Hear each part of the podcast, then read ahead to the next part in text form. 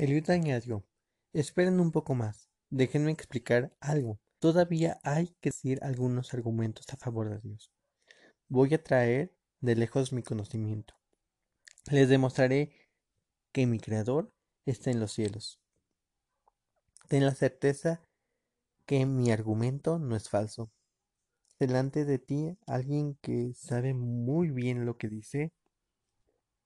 En verdad, Dios es muy verdad, muy verdadero, poderoso, pero no menosprecia a nadie.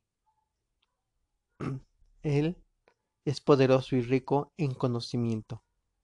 Dios no deja al perverso con vida, sino que hace justicia al oprimido. Él no voltea los ojos para no ver al íntegro, para dejar de, de importar. Lo sienta para siempre con los reyes en el trono.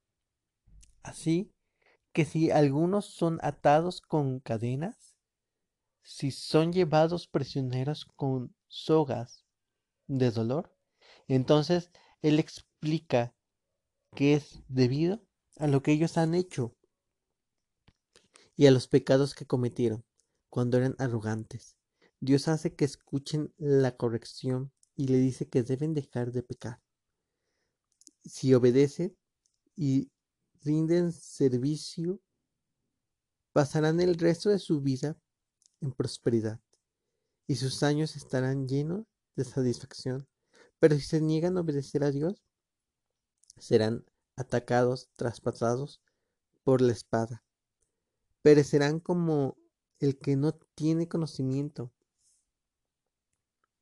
Los que se corrompen se llenan de ira, no piden ayuda a Dios cuando Él los aprisiona.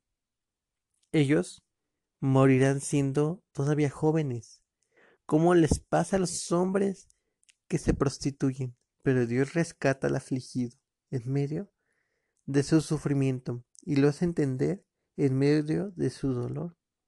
Dios también libera del dolor y te lleva a un lugar espacioso, nada reducido. Tu mesa está llena de alimento, pero ahora está obsesionado de defensa judicial por un hombre perverso. Amada familia, Dios les bendiga.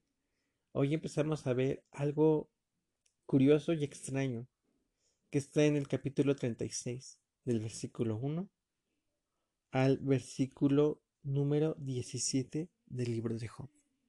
Y empezamos a ver cómo Dios usa nuevamente a un hombre llamado Eliud, para poder hablar con Dios. Y el hablar con Dios es para con Job. Y entonces Dios habla a Job y empieza a dar un argumento y le empieza a mostrar cosas tan hermosas, tan preciosas. Y eso es lo que hoy veremos. El día de hoy veremos cómo es que Dios aún sigue amándonos. Tú dirás, bueno, todo el momento nos estamos empapando del amor de Dios. Y claro, es poder contemplar cómo Dios nos ama. Y como cuando le entiendes o cuando comprendes tú cómo alguien ama, tú puedes responder de la igual manera. Y de esta manera vamos a empezar con nuestro devocional. Pero antes quisiera que tomes un momento y que puedas orar. Puedas dar gracias a Dios por todo lo que nos ha dado y para dejar ese tiempo para con Dios. Vamos a empezar. Padre, en esta hora te damos gracias porque tú eres hermoso, maravilloso, grande y majestuoso. Creemos y declaramos la palabra y confiamos en ti. Amado mío, te damos gracias porque tú eres maravilloso. Hoy habla nuestros corazones, muéstranos tu palabra, enséñanos quién eres tú y enséñanos la magnitud de tu grandeza. Queremos aprender a amarte. Muéstranos tu amor, muéstranos tu grandeza. Muéstranos qué tan grande es tu amor, qué tan maravilloso eres tú, qué tan magnitud está en tu palabra. El día de hoy, Padre eterno, te pido que tú seas mi boca para que tú hables y tú muestres tu palabra. Enseñes la magnitud de tu grandeza En el nombre de Cristo Jesús, bienvenido seas, Espíritu Santo. Bienvenido seas. Amén. Y aquí vemos una parte en donde Eliud es usado para poder mostrarle a la humanidad que todo lo que pasa y lo que sucede es resultado a lo que el hombre hace. De hecho, algo que me llama la atención es que dice que al justo es sentado en sillas de reyes por siempre. Pero al pecador, todo lo que está encadenado, todo lo que vive, es por consecuencia de su pecado. Y quiero que antes de pasar a algo importante que quiero anunciarles dentro de la palabra, me gustaría que me acompañes al libro de... Vemos aquí una parte que está en Efesios 4, del versículo 13. Dice, este trabajo debe continuar hasta que estemos todos unidos en lo que Dios. Nuestra meta es convertirnos en gente madura, vernos tal como Cristo y tener toda su perfección. Realmente primero es entender que nuestra meta es llegar a la madurez en Cristo Jesús y poder ser perfeccionados en su palabra, ser perfeccionados en su amor, ser perfeccionados en quienes es, ser perfeccionados. Y esta perfección aquí no dice la palabra que es a través de Cristo. De hecho, si me acompañan al libro de Colosenses, en el versículo 13 dice, ante ustedes estaba espiritualmente muertos, debido a sus pecados y al no tener circuncisión en su cuerpo. Sin embargo, junto con Cristo, Dios les dio la vida, porque no perdonó, nos perdonó generosamente todos los pecados. Teníamos una deuda, porque no cumplimos con las leyes de Dios. La cuenta de cobro tenía todos los cargos contra nosotros, pero Dios nos perdonó la deuda y clavó la cuenta en la cruz. Él venció a todos los poderes, fuerzas espirituales a través de la cruz. Mm, desarmándolos y obligándolos a desfilar derrotados ante el mundo. Y aquí me llama la atención porque nos menciona cómo es que con Jesús es pagada nuestra deuda. Jesús toma nuestro lugar, nuevamente lo vemos, y Él empieza a darnos la libertad por medio de su sangre. Él paga nuestra deuda. Paga con su vida nuestra deuda. La deuda que a nosotros se nos tenía que imputar, a Él fue llevada. Y algo que me llama la atención es que dice así. Dice que por medio de Él otorgamos ese, más bien fue otorgado ese perdón de todos los pecados que cometimos. Y que no solamente pasó el, pago de la deuda que cayó sobre de él, ni solamente se le otorgó el perdón a cada uno de nosotros, sino que pasó algo más importante, que a través de la cruz fue vencido todo poder espiritual que tenía control sobre nosotros. Porque déjame decirte que cuando tú pecas, cuando tú cometes pecado, estás dejando no solamente que te hagas daño tú, sino que hay algo importante.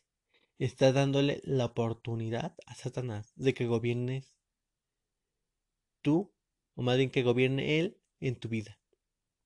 Porque aquí vemos en el capítulo número 2 del versículo número 18 dice, hay gente que aparenta tener humildad, adora a los ángeles, siempre habla de la visión que ha tenido y quiere que todos lo imiten. No les gustan que hagan cosas. Dejen que decidan lo que ustedes deben hacer. Ellos presumen de lo que han visto y guían solo por las ideas humanas.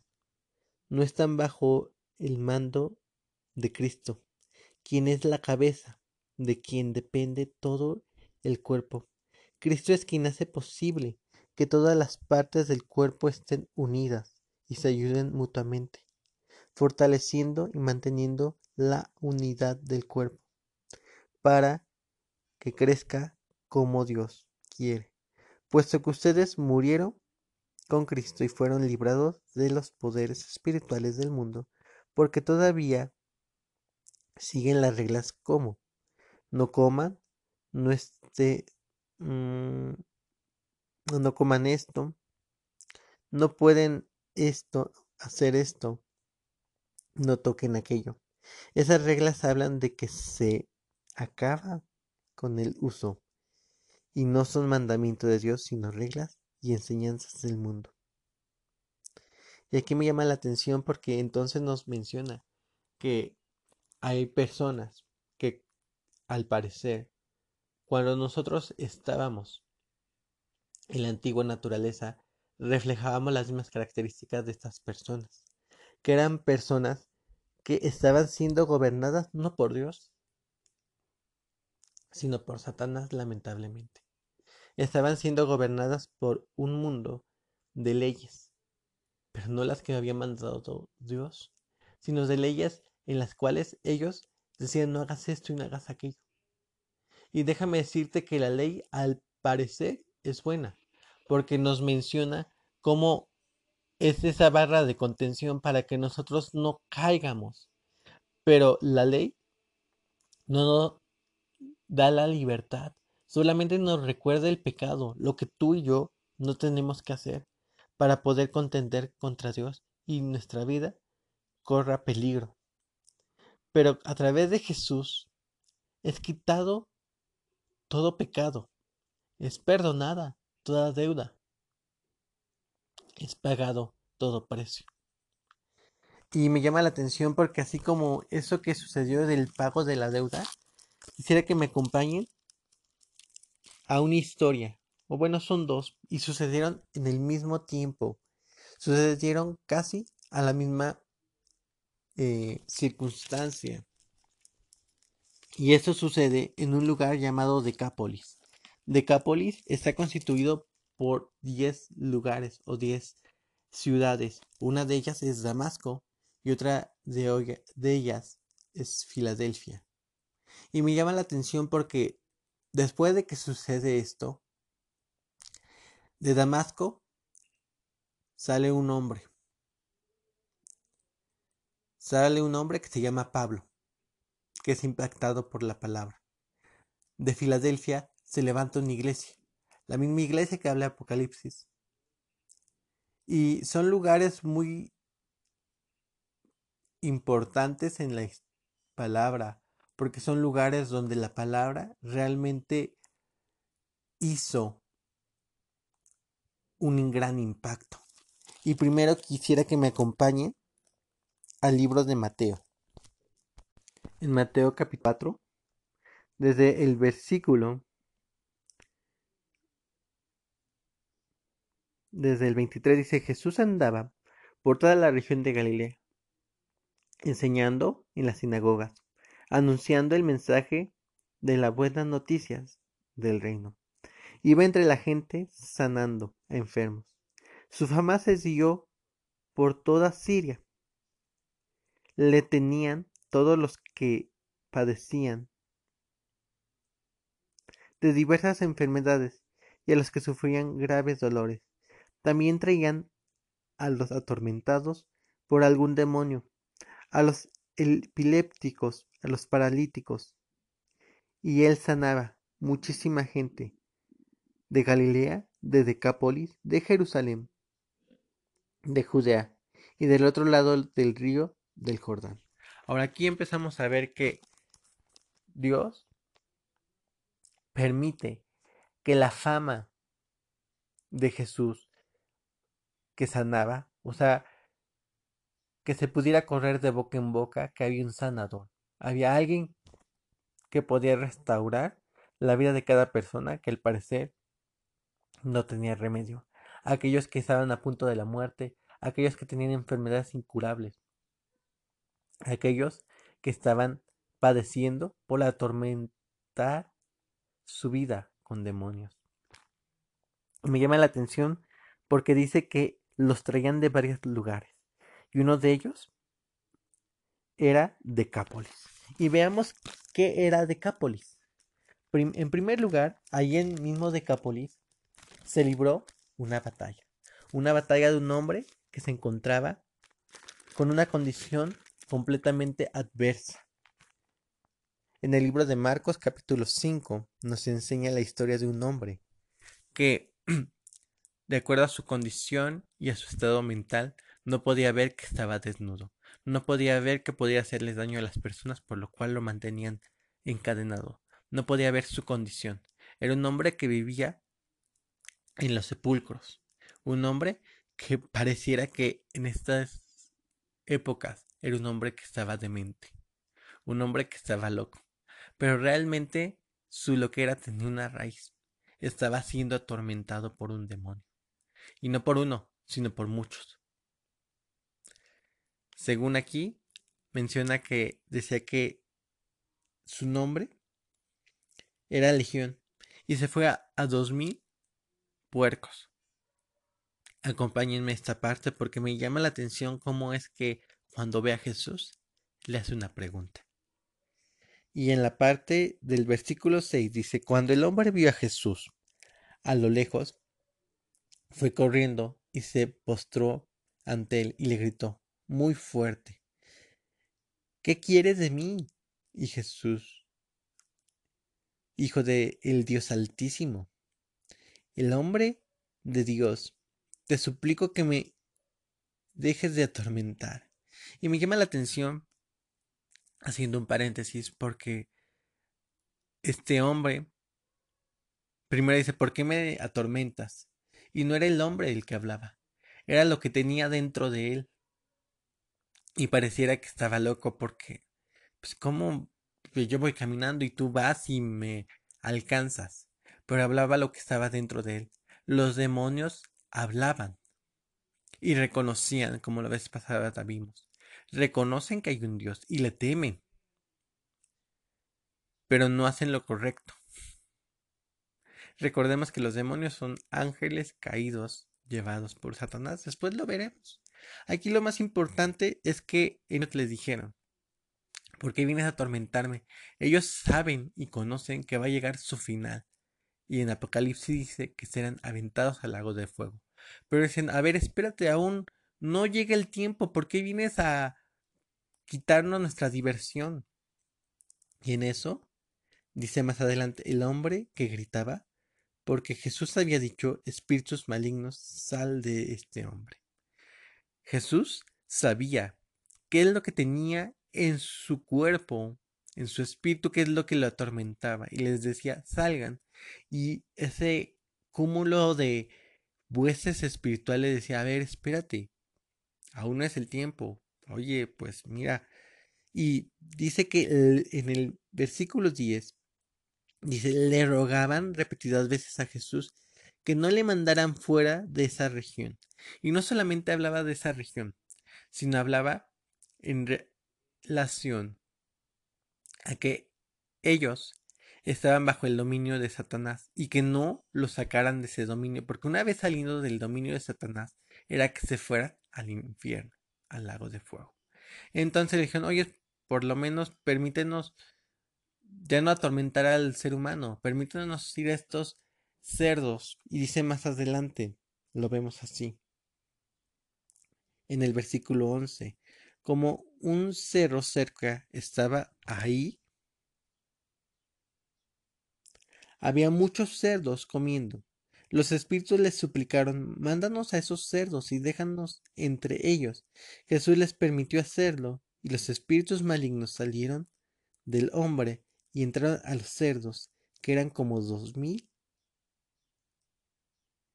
Los cerdos corrieron pendiente abajo por el barranco y cayeron en el lago y se ahogaron. Imagínate, los cerdos no aguantaron tantos demonios. Y yo creo que eran más de dos mil. Y no aguantaron tanto que prefirieron despeñarse y morir. Imagínate qué atormento vivía este hombre. Y más adelante dice que los lugareños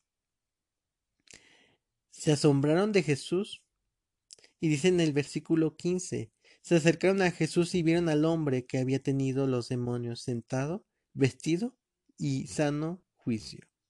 La gente se asustó. Sabía que ese hombre había tenido una legión de espíritus malignos, pero lo que vieron, lo sucedido, les explicaron a los demás cómo había sido sanado el hombre que tenía demonios y lo que había pasado con los cerdos. Entonces la gente comenzó a pedirle a Jesús que se fuera. Me llama la atención porque en ese lugar de Decápolis era tan común ver a un hombre endemoniado que para ellos era tan normal incluso ver a este hombre. Y me llama también mucho más la atención porque en ese momento a este mismo hombre que se endemonió y este hombre me llama tanto la atención porque en el capítulo número 8 de Lucas, versículo 26, empieza a hablar también de la misma historia, pero aquí habla más de detalle que dice que este hombre vivía en Gadara. Del otro lado del lago. Y me llama la atención porque estaba frente a Galilea y ya los hombres de Gadara, porque me llamó la atención buscar esto porque es entender bien de dónde venía este hombre, venía de Gadara. Y entonces este mismo hombre empieza a tener momentos y circunstancias tremendas para su cuerpo, pero en vez de que buscaran una solución, se les hacía tan normal y cuando vieron que este hombre fue librado de los demonios, ellos tuvieron miedo y prefirieron sacarlo de la tierra. O sea, sacar a Jesús porque no toleraban ver ello. Y me llama la atención que cuando Jesús se iba, este hombre que estaba endemoniado quería seguirlo, dice en el versículo 19, pero Jesús no le permitió. Ve a tu casa y cuéntale a la gente lo que el Señor ha hecho por ti y cómo te ha tenido compasión. Así que el hombre se fue a la región de Decápolis a contarle todo lo mucho que Jesús había hecho por él. Toda la gente estaba muy asombrada. Y me llama la atención esto, porque, bueno, si bien Jesús se lo podía haber llevado en la barca, pero no, Jesús dijo, quédate. Y quédate con un propósito. Le dio un propósito. O sea, imagínate, Jesús se presenta, lo restaura y le da un propósito. Es lo mismo que tú y yo vivimos con Jesús. Jesús se encuentra con nosotros y nos restaura, nos libera. Y ahora nos dice, regrésate a donde tú estás, con el propósito de ir y poder dar testimonio vivo de lo que Dios ha hecho con nosotros. Poder mostrar no solamente el Evangelio, sino la palabra de Dios. Y dice que en Decápolis empezó a contar y muchos se asombraron. Y más adelante en el libro de Marcos, que más adelante, en el capítulo 7, del versículo 31, Dios vuelve a ese lugar, a Decápolis. Mira, dice así. Después Jesús regresó a la región de Tiro, pasando por Sidón, llegó a Galilea a través de la región de Decápolis. Ahí le llevaron a Jesús un hombre que era sordomudo y casi no podía hablar. Le rogaron que tocara para sanarlo. Jesús se alejó con el hombre para apartarse de la multitud. Le metió los dedos en el oído. Escupió y con saliva tocó la lengua. Después Jesús miró hacia el cielo, respiró profundo y dijo, Efata, que significa ábrete. Entonces, enseguida el hombre pudo oír. Se arregló su defecto de lenguaje y comenzó a hablar normalmente. Jesús les dio órdenes a los que, que lo vistieran y que vieron el mensaje, el milagro, que no contaran lo que había pasado. Sin embargo, entre más se lo ordenaba, más iban a contarlo. La gente quedó completamente atónita, diciendo, hace todo muy bien, hasta puede hacer que todos los sordos oigan y los mudos hablen. Y me llama la atención porque Jesús se acordó de Decápolis, de Decápolis de ese hombre. Imagínate, ese hombre fue una semilla para que la tierra de Decápolis fuera sanada. En el momento que sacaron a Jesús de ese lugar, en ese momento los de Gadara y parte de Decápolis tenían terror porque sabían que había un hombre que podía hacer milagros, pero no sabían qué es lo que pasaba. Pero cuando este hombre fue mandado, el endemoniado de Gadara, fue enviado a contar a Decápolis, a las 10 ciudades, imagínate qué trabajo de ir a cada ciudad a contarle, porque donde él estaba en Gadara era un paso importante, porque si querían ir del otro lado tenían que cruzar el lago. Entonces forzosamente tenían que pasar a ver a ese endemoniado. Pero cuando ese endemoniado fue coherentemente, sin demonios, a contar lo que le había pasado con Jesús, entonces fue un impacto para la tierra de su lugar. Eso es emocionante, porque entonces cuando volvió a regresar Jesús, que dice que estaba cerca de Sidón, por Galilea, entonces los hombres iban y le llevaban, ahora sí, los demonios y todos los que estaban enfermos, porque reconocían quién era Dios, a causa de que un hombre fue y contó su testimonio, a causa de que un hombre le mostró quién Dios había hecho. Y me llama la atención porque hace otro milagro. Y hace un milagro grande y extraño porque me llama la atención, porque le mete el dedo en el oído y después escupe y con su saliva le pone la lengua. Pero ¿sabes qué significa eso? Y cuando dice ábrete, número uno. Dios empieza a mostrar y ver cómo es que tiene compasión con las personas. Y no lo hace en público porque Él le place que disfrutes una intimidad con Él. Entonces le mete la el dedo en el oído y algo que hace es algo importante. Empieza a restaurar su ADN. ¿Por qué? Porque empieza a compartir lo que Dios le había mostrado. Dios le había mostrado la sanidad para este hombre y Dios le comparte la sanidad para con este hombre.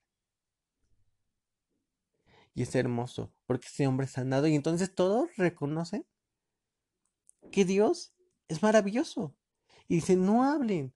¿Por qué en ese momento era que no hablen? Porque en ese momento quería evitar